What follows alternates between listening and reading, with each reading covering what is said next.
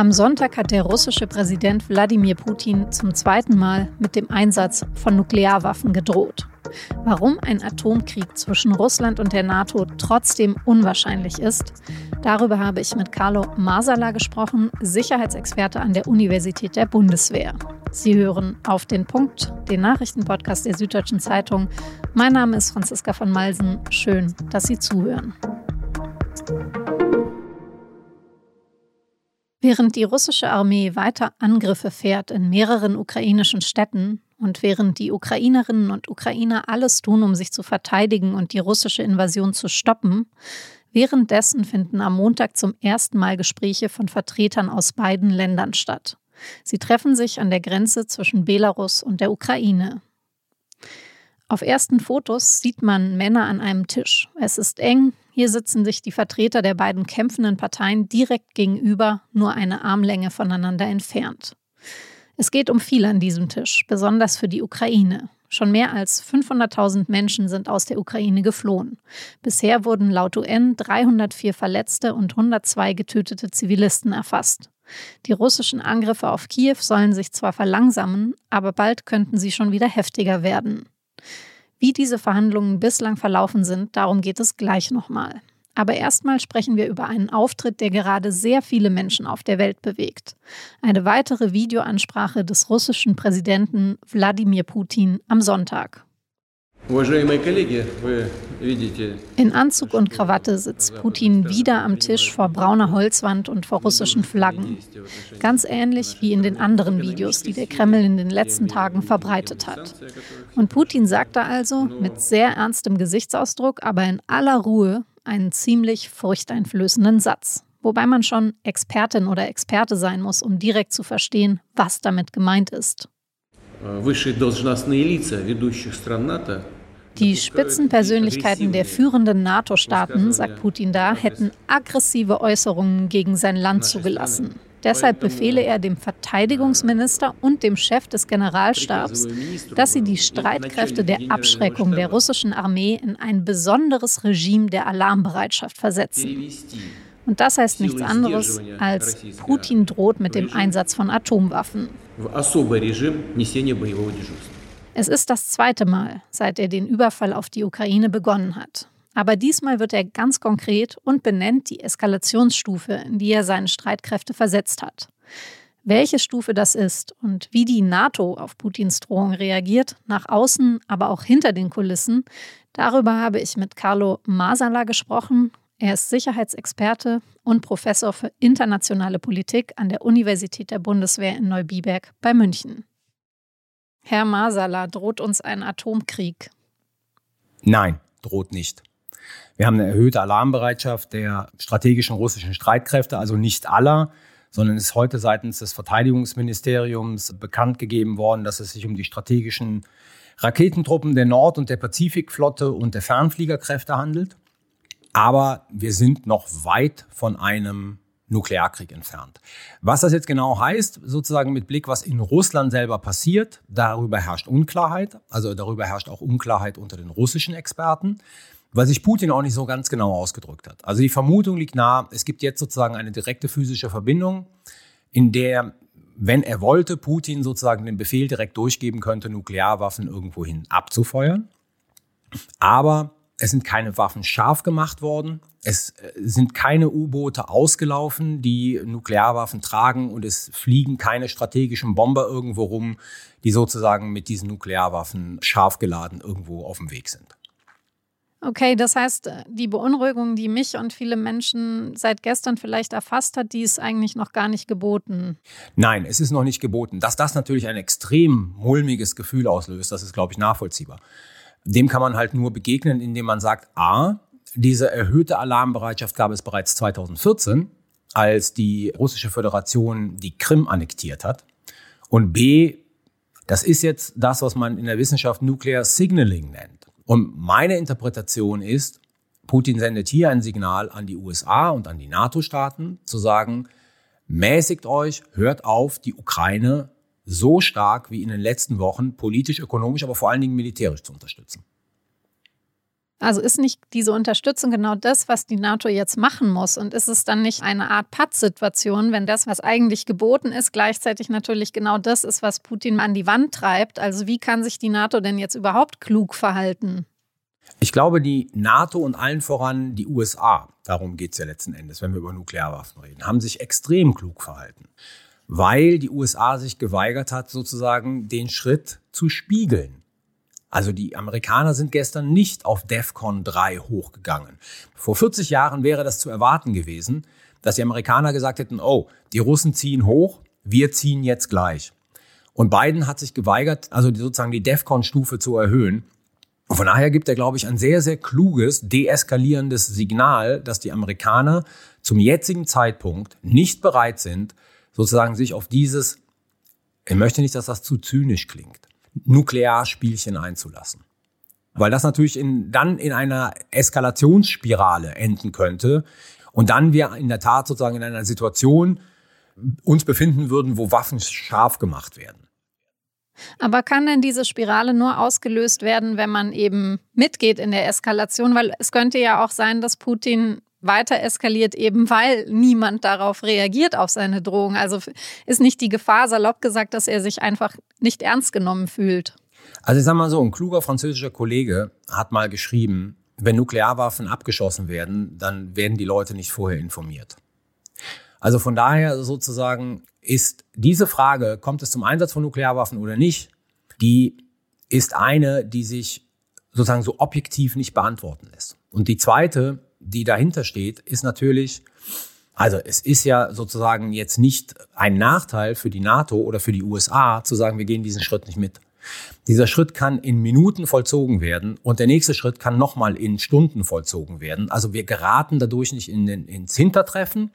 Das ist sozusagen jetzt nicht ein Einknicken, sondern es ist ein politisches Signal, dass wir sagen, wir ignorieren das erstmal, wir machen dieses Spielchen nicht mit und wir bleiben bei unserer Politik.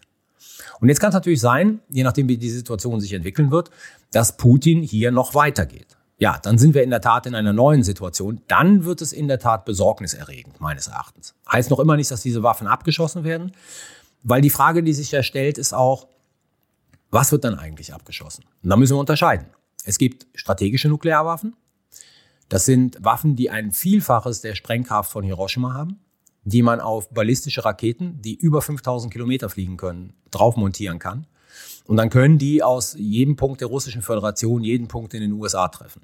Punkt. Das wäre auch das Ziel, was die Russen als erstes angreifen würden. Wären dann nicht Ziele in Westeuropa, sondern in Amerika.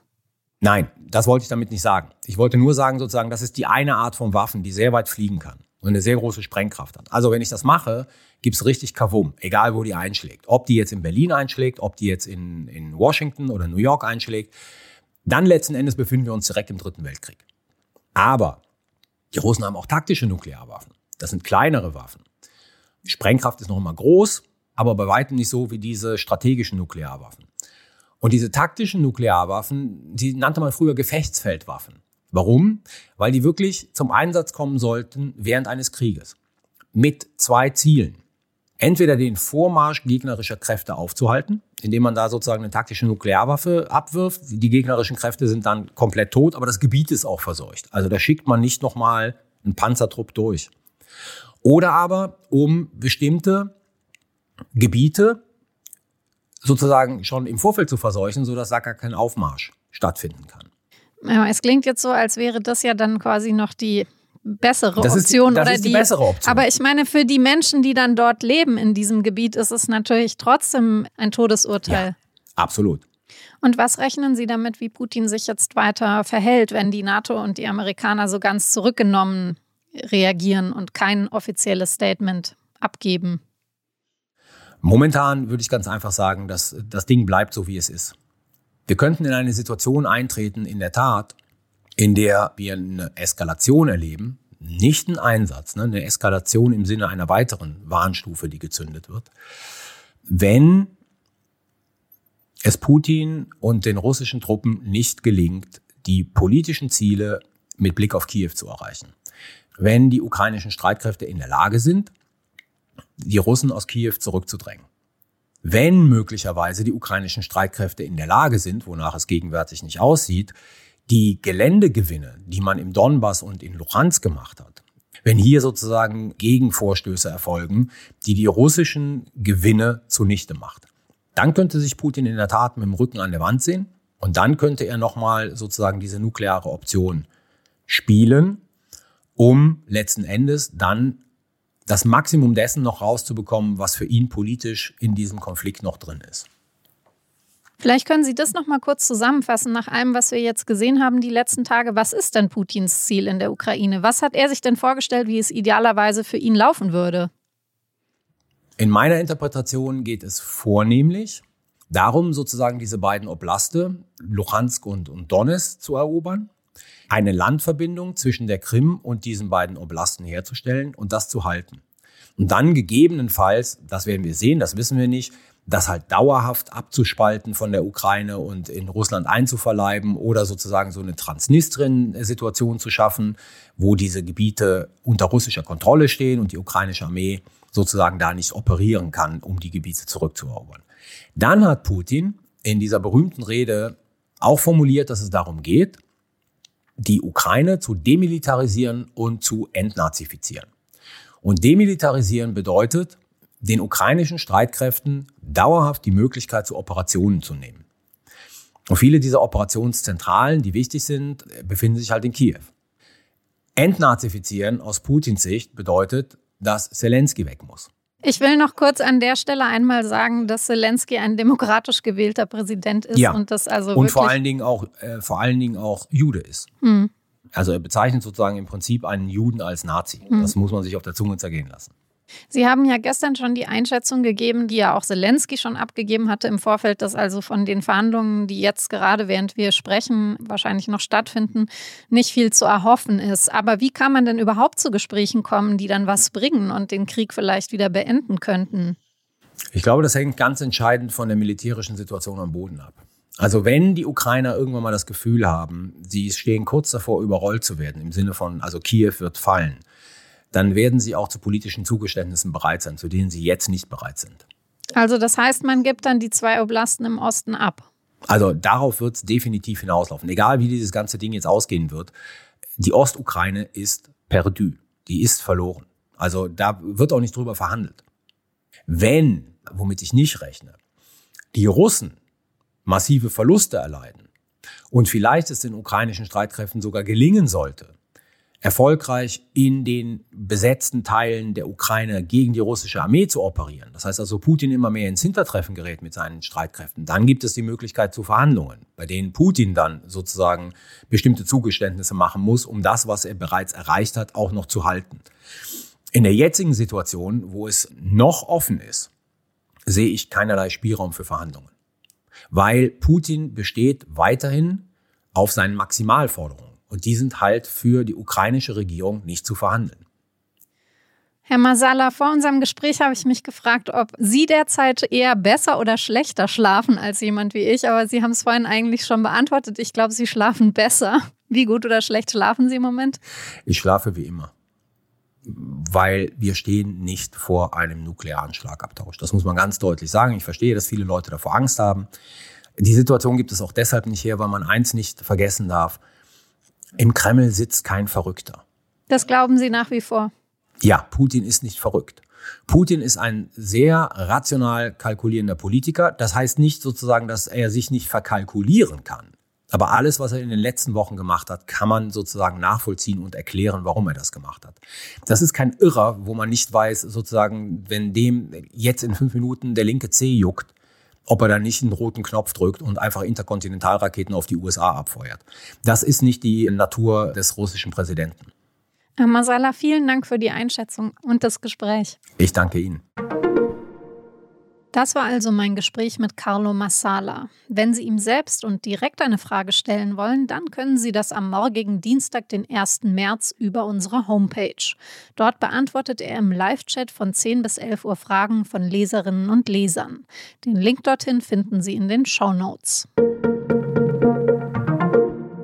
Zu den Verhandlungen der beiden Delegationen ist bei Redaktionsschluss wenig mehr bekannt als deren Teilnehmer. Für die Ukraine ist der Verteidigungsminister vor Ort, dazu andere ranghohe Regierungsmitglieder. Für Russland ist der Berater von Putin für Kulturfragen der wichtigste Teilnehmer. Ukrainischen Medienberichten zufolge fordert die Ukraine den Abzug sämtlicher russischer Truppen. Das soll auch die Truppen auf der Krim einschließen, die Russland seit 2014 besetzt. Genauso wie die Truppen in den Separatistengebieten im Donbass. Zu den Forderungen der russischen Seite ist bislang nichts bekannt geworden. Über alle aktuellen Entwicklungen informieren Sie meine Kolleginnen und Kollegen auf sz.de. Zum Beispiel auch über die Frage, ob Belarus bald aktiv mit seinem Militär in den Konflikt eingreifen könnte. Darüber gibt es seit Montagmorgen Spekulationen. Oder welche Rolle den Tech-Konzernen von Facebook und Google beim Krieg in der Ukraine zukommt. Fast 15 Milliarden Euro sollen Russinnen und Russen in der Schweiz gebunkert haben und auch mit Putin befreundete Oligarchen leben dort. Nach langem Zögern hat sich am Montag aber auch die neutrale Schweiz den EU-Sanktionen gegen Russland angeschlossen.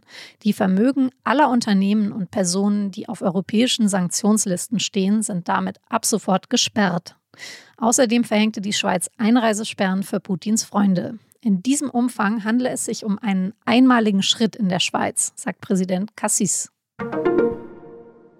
Dürren, schwere Stürme, Artensterben und enorme Hitzewellen. Der Weltklimarat warnt in seinem neuen Bericht vor den katastrophalen Folgen des Klimawandels. Der sei in vielen Regionen für fast die Hälfte der Weltbevölkerung jetzt schon spürbar. UN-Generalsekretär Guterres nennt den Bericht einen Atlas des menschlichen Leids.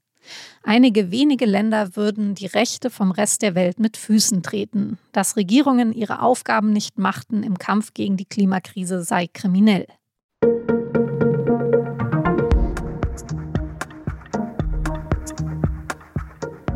Putins Krieg hat längst auch den Sport erfasst. Turniere werden abgesagt, Sportlerinnen und Fans zeigen Solidarität mit der überfallenen Ukraine. Und in Deutschland trennt Schalke sich von seinem langjährigen Werbepartner Gazprom. Um all diese Entwicklungen geht es in der aktuellen Folge unseres Podcasts und nun zum Sport. Den finden Sie auf sz.de/slash podcast. Redaktionsschluss für Auf den Punkt war 16 Uhr. Produziert hat die Sendung Jakob Anu. Vielen Dank fürs Zuhören und bis morgen. Thank you.